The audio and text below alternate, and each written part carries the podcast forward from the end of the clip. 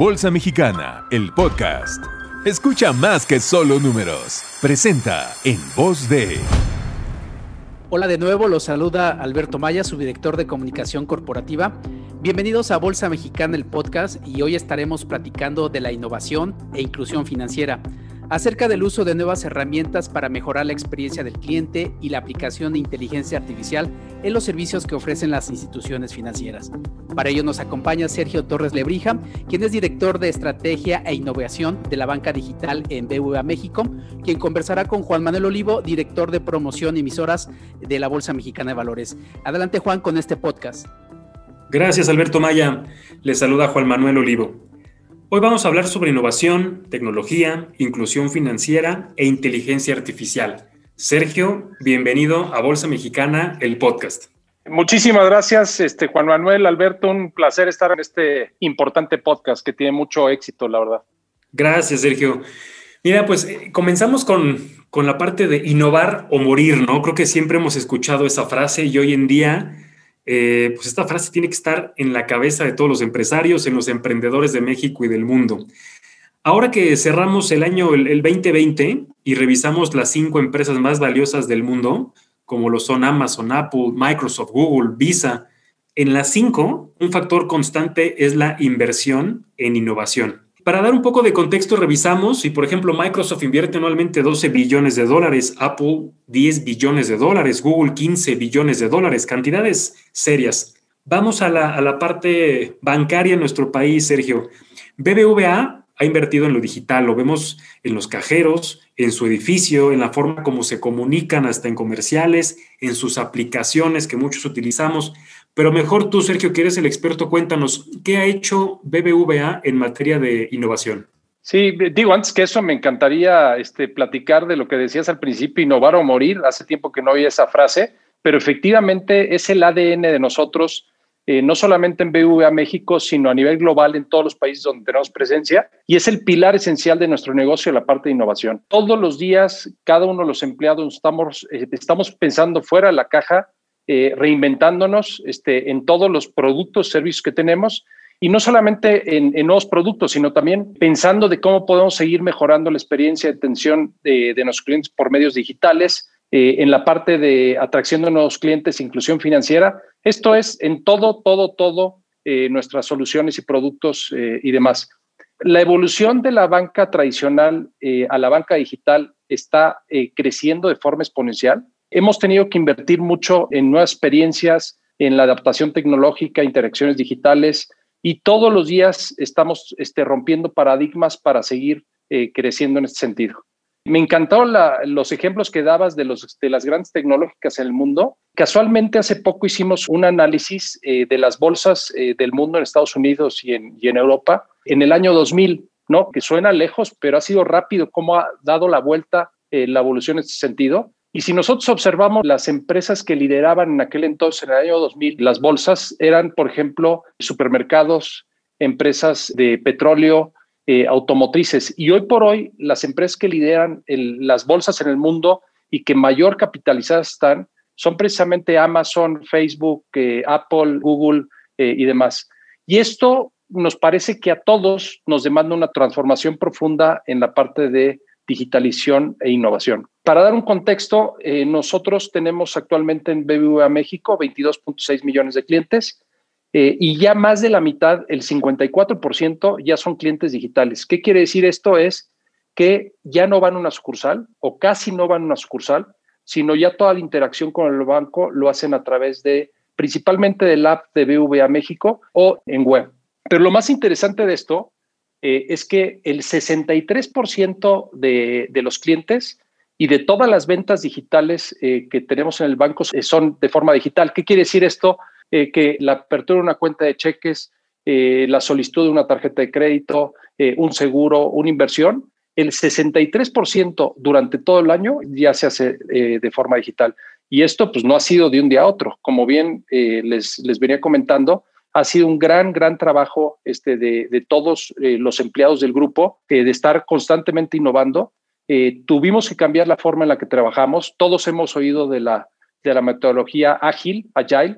nosotros lo implementamos hace varios años a nivel global y esto lo que nos ayudó es tener equipos dedicados este desarrollo tecnológico en periodos de tres meses, lo, que lo que le llamamos MVPs o mínimos viables para estar teniendo entregas constantes todo el tiempo. Y esta metodología ágil nos ha permitido realmente tener un avance tecnológico bien importante en el banco. hay algo que, que, para nosotros es nuestra pasión, que es poner nuestras soluciones y productos a un solo clic. Y hoy pues tenemos el gusto de decir que tenemos productos de consumo, que quiere decir créditos en el app de BVA, apertura de cuentas digitales. yo les diría que si bajas el app de BVA, ya sea en Android o iOS, puedes abrir una cuenta digital en tres minutos, cuatro minutos. Cuando esto, imagínense, por medios físicos antes lo que nos llevaba para abrir una cuenta solicitar una tarjeta de crédito, eh, inversiones a plazo, fondos, este, seguros, certificados de auto hipotecario. Digo, el, mensaje que les quiero mandar, eh, la verdad que ha sido este, para nosotros este, nuestro, nuestro principal prioridad y estamos todos los días este, viendo de, de qué forma innovar. Entonces, en ese sentido, estamos muy alineados eh, con, con, esto que comentabas de, de, la parte digital. Gracias, Sergio, por, por el detalle. Creo que es evidente y cada vez que ha, cambiado el modelo en distintos eh, referentes de distintas industrias. Por ejemplo, comentaba la parte de las bolsas, sin lugar a dudas, ¿no? Los, los, propios modelos del mercado de valores cuando hace un par de décadas, que de nuevo, como decías, pareciera mucho 20, 25 años, pero si ves en un mapa o en una línea de tiempo de la historia, pues no es nada. Hace 25 años las propias bolsas operábamos en pisos de remates con gritos, ¿no? Hoy en día totalmente es a base de algoritmos de robots basado en la tecnología y lo digital. Entonces, coincido contigo, Sergio, los modelos han cambiado y ustedes lo han, liderado bien, pero ahora déjame llevar la, la, pregunta y la plática, Sergio, a la coyuntura, ¿no? La coyuntura actual, desde hace prácticamente un año, pues todos trabajamos en gran medida, los que tenemos la fortuna de poder hacerlo desde casa, y, y se aceleraron varios temas, ¿no? Una videollamada, el propio home office. Y esto quizás aceleró los tiempos. A lo mejor lo que se hubieran imaginado que iba a llegar en un par de años, pues llegó en un par, pero de meses. La pregunta, Sergio, es qué cambios y qué avances han experimentado y visto en el mundo a raíz de la pandemia.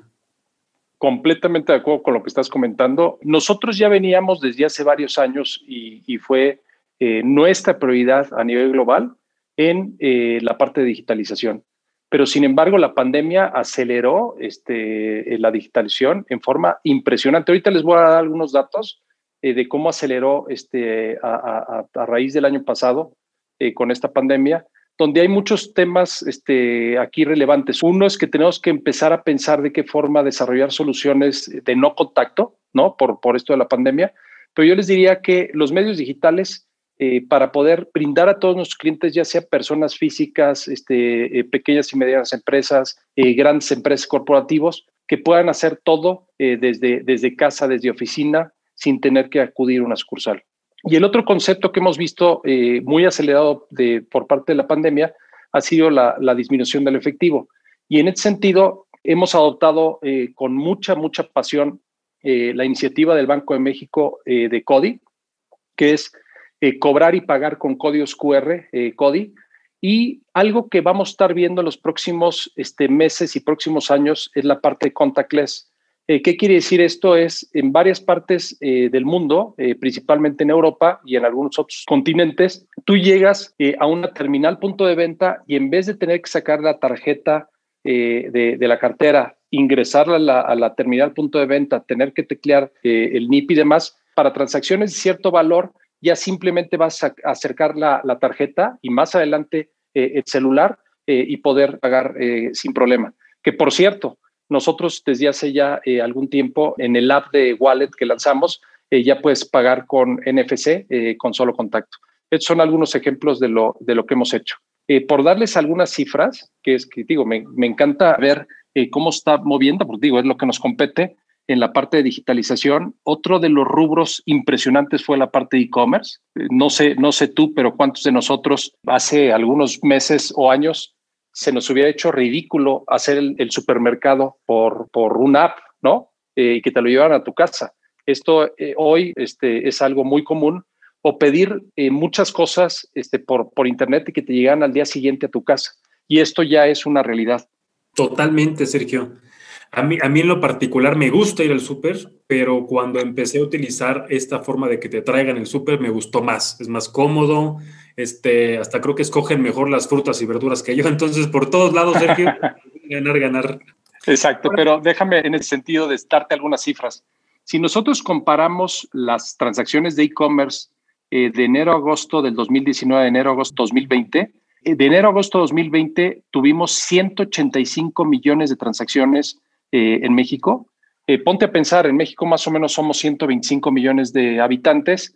Eso quiere decir que, por así decirlo, más, más, hubo una, más de una transacción por persona. Obviamente algunas personas no han hecho transacciones e-commerce, pero algunas han, han hecho dos, tres, cuatro, cinco o inclusive dos al mes tuvo un incremento del 45%, las transacciones de e-commerce, eh, y las que tenemos nosotros adquiridas, esto es los comercios adquiridos con, con terminales punto de venta de BVA, tuvo un incremento del 67%, ¿no? Eh, otro dato interesante del BBVA Wallet, que es que puedas tú eh, solicitar una tarjeta digital para hacer compras seguras a través de Internet. Nosotros lo que hicimos ya, integrar toda esta solución en el app de BBVA y nuestros más de 11 millones de clientes ya pueden solicitar una tarjeta digital para hacer compras seguras por Internet y ahí prácticamente duplicamos el número de transacciones eh, a través de Wallet. ¿Qué quiere decir? Eh, en este mismo periodo, enero-agosto de 2020, tuvimos 31 millones de transacciones este, con tarjetas digitales y versus el año pasado, versus el año 2019, perdón, crecimos 17 millones de transacciones. Entonces, como puedes ver con claridad, está teniendo una evolución eh, de forma este, impresionante. Totalmente de acuerdo, Sergio. Tanto las em, entidades financieras como las empresas que estaban preparadas antes del COVID en la parte digital e-commerce, pues sin lugar a dudas, dado la coyuntura, tuvieron una ventaja competitiva. Y, justo en esas fechas, Sergio, escuchamos que moderando, estabas moderando un panel llamado Mi Banquero Robot y uno de los temas que hablaron era sobre la nueva economía digital y hablaban de cinco pilares. ¿Qué es esto, Sergio? ¿Cómo está México parado en este tema de la economía digital y cómo podemos estar seguros de que nuestros datos viajan de una manera segura? Mira, digo, efectivamente estuve participando en este panel que fue bien, bien interesante con Carlos Rojo de mi, mi banquero robot, donde platicamos precisamente no solamente la digitalización, eh, sino de muchos temas de tendencia en la parte de Open Banking. Hablamos de la parte de inteligencia artificial, eh, que me gustaría más adelante platicarte con más detalle cosas que estamos haciendo. Pero para dar contexto, me gustaría darles también algunas cifras y esto me gusta hacerlo para sustentar lo que le estoy platicando con cifras eh, de la evolución que está teniendo a raíz de la, de la pandemia. y esto no solamente en México, sino en, en todos los países del mundo. Vemos algo similar.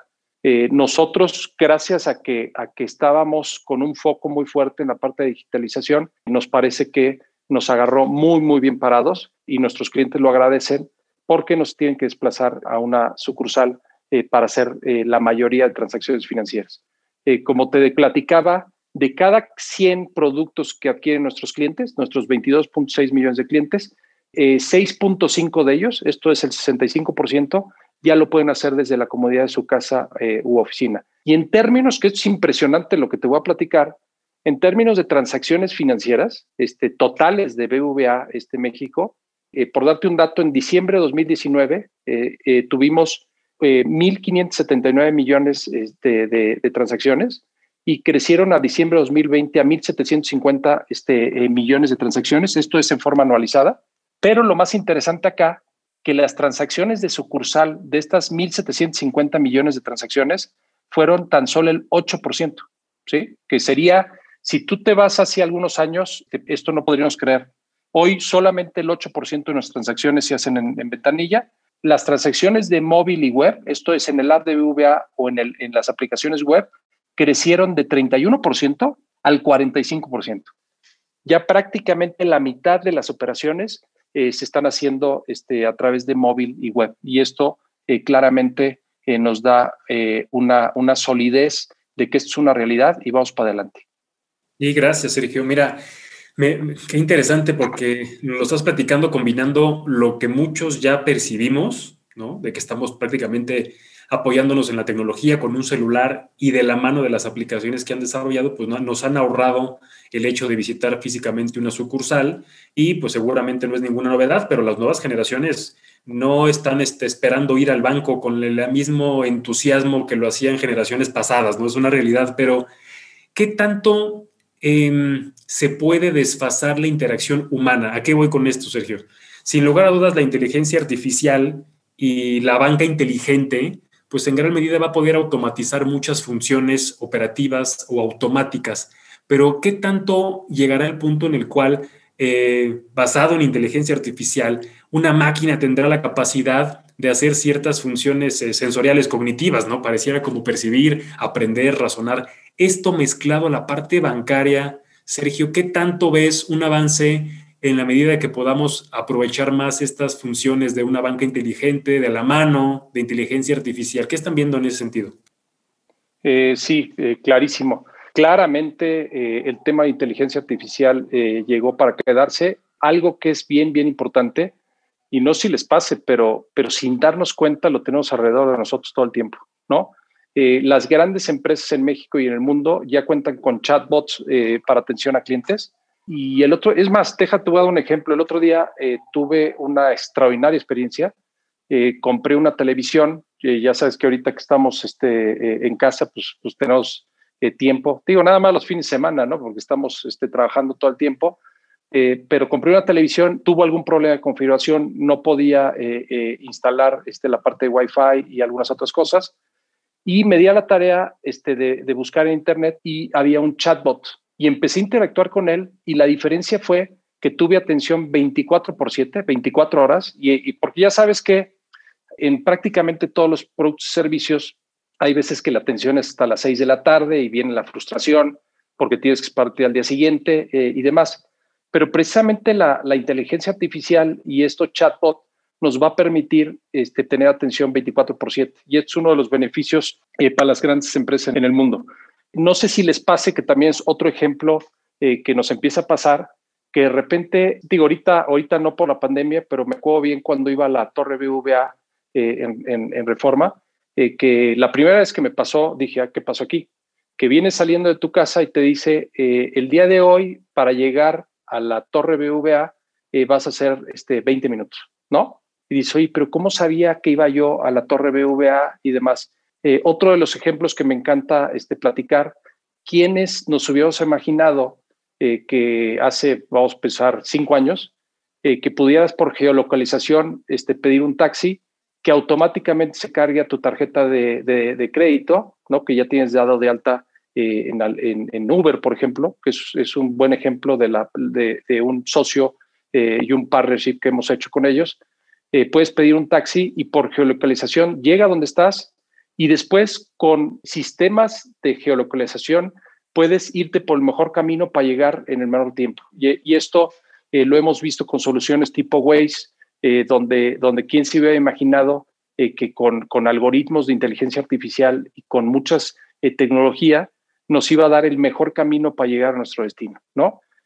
un poquito recordando lo del evento este que tuvimos de mi bancario robot, que viene muy a colación este, de lo que estamos platicando, y es parte de nuestra nueva eh, ola de transformación en BBVA a nivel global, que es la parte del Open Banking, precisamente es esto, de qué forma aprovechamos las tecnologías que están allá afuera para, para poder brindar a nuestros clientes este, mejores servicios. Ahora, ¿qué es la parte de Open Banking para BBVA? Es poner al, al alcance de todos las capacidades de BBVA para brindar nuestras soluciones en canales de terceros. ¿Qué quiere decir esto?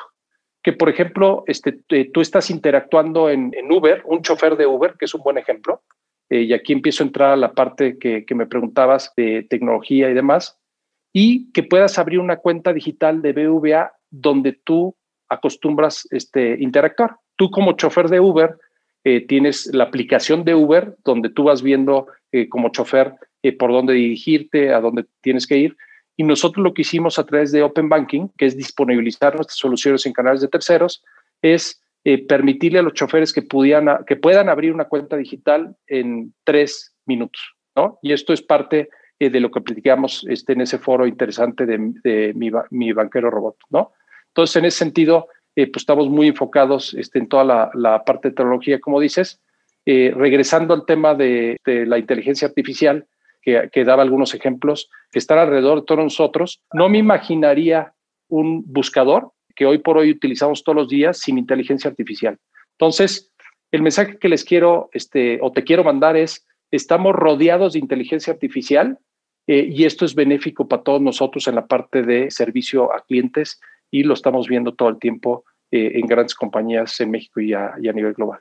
Y sin lugar a dudas, Sergio, yo creo que es muy interesante cómo, basado en la inteligencia artificial y grandes cantidades de información, nos personalizan productos o servicios que muy probablemente nos van a interesar, ¿no? Decías el tema de los buscadores, bueno, pues más este, nos tardamos en ingresar algo en, nuestros buscadores en Google y que después tenemos promociones y demás. Entonces yo creo que es una forma de conocer al cliente, el tema ese, cómo podemos sacarle mucha ventaja a la parte tecnológica y, y desde el punto de vista de las empresas, segmentar muy bien a tu mercado, segmentar muy bien a tu cliente, dada la información y, cómo utilizas dicha información.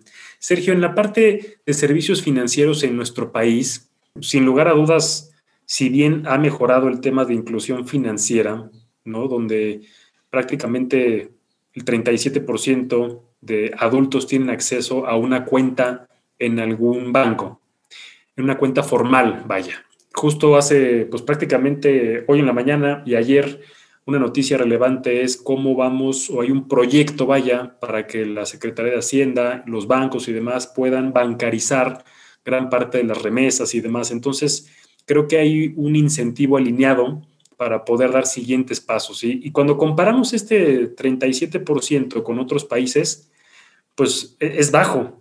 Y si lo vemos desde un punto de vista positivo, hay mucho por crecer. Vámonos por esa línea. ¿Qué, qué leen desde BBVA, Sergio? De aprovechando la tecnología y todo lo que nos has platicado para mejorar la inclusión financiera.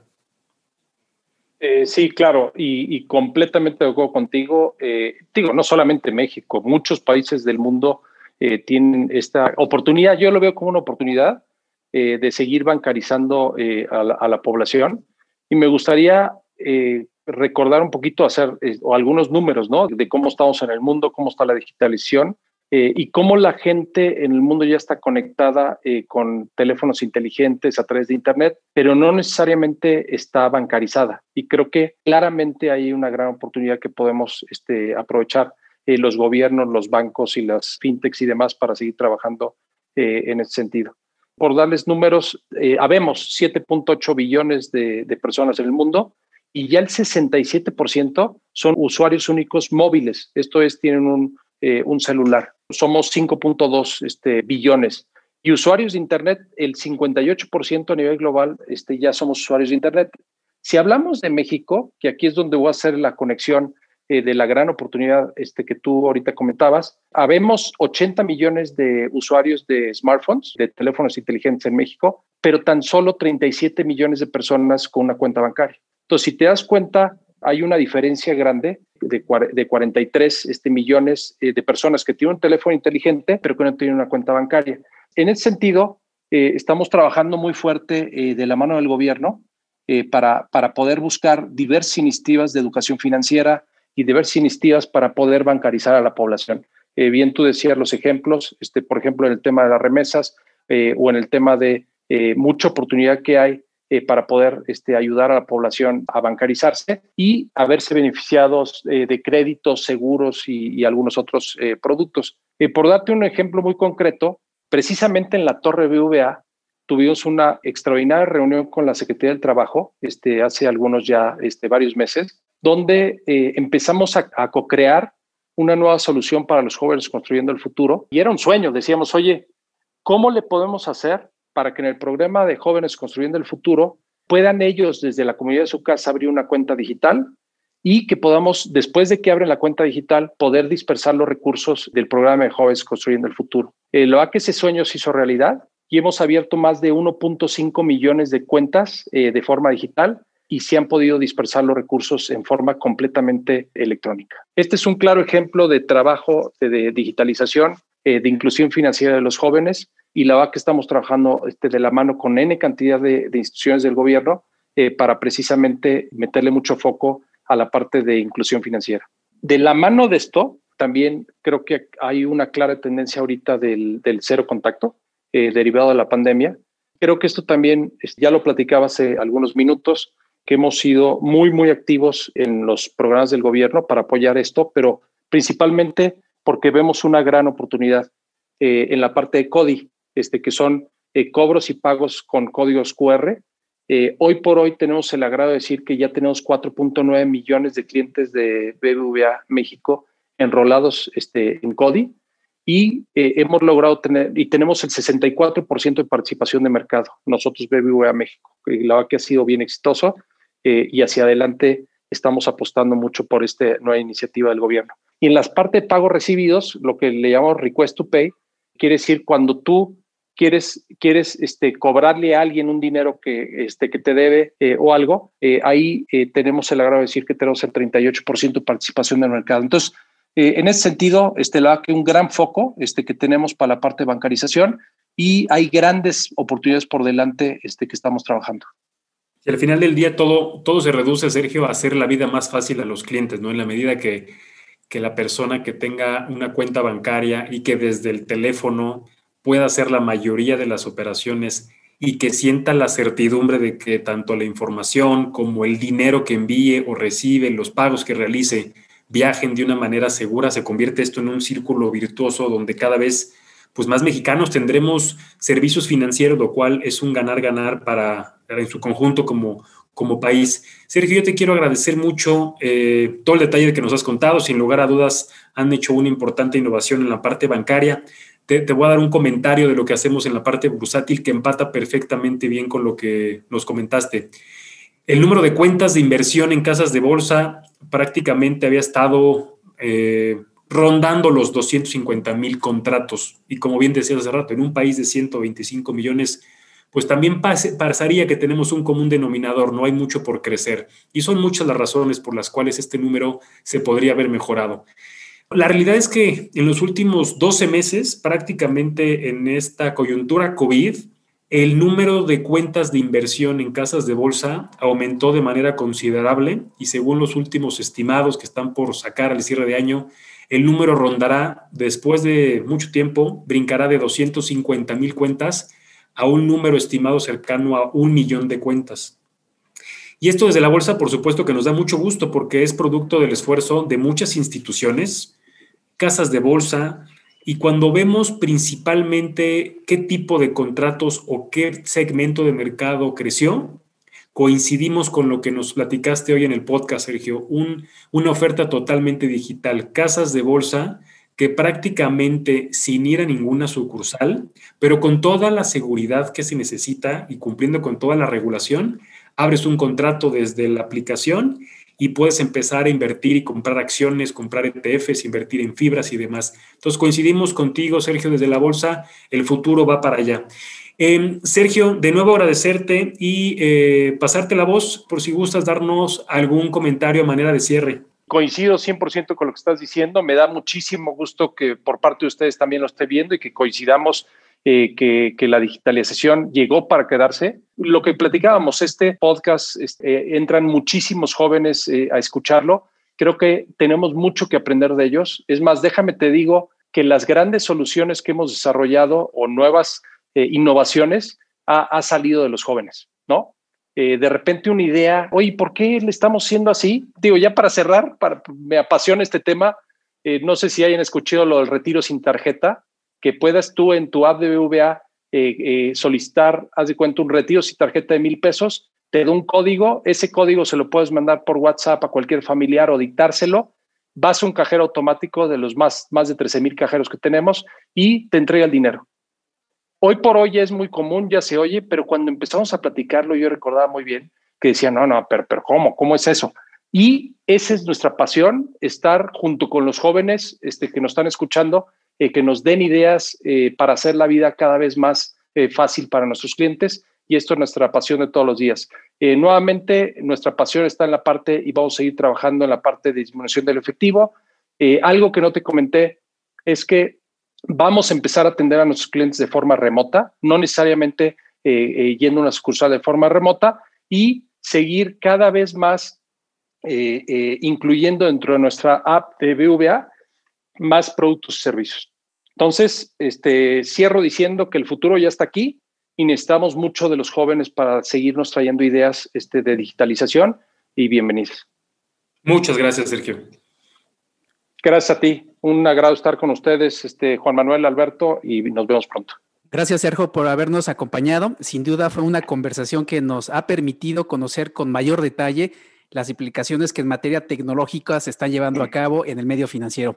Los invitamos a que se suscriban en las diferentes plataformas de podcast, que nos lean en nuestro blog Hablemos de Bolsa y por supuesto no olviden seguirnos en nuestras redes sociales. Nos escuchamos en un nuevo episodio la próxima semana. Que pasen todos un muy buen día. Suscríbete a nuestro canal y síguenos a través de nuestras redes sociales. Esto fue Bolsa Mexicana, el podcast.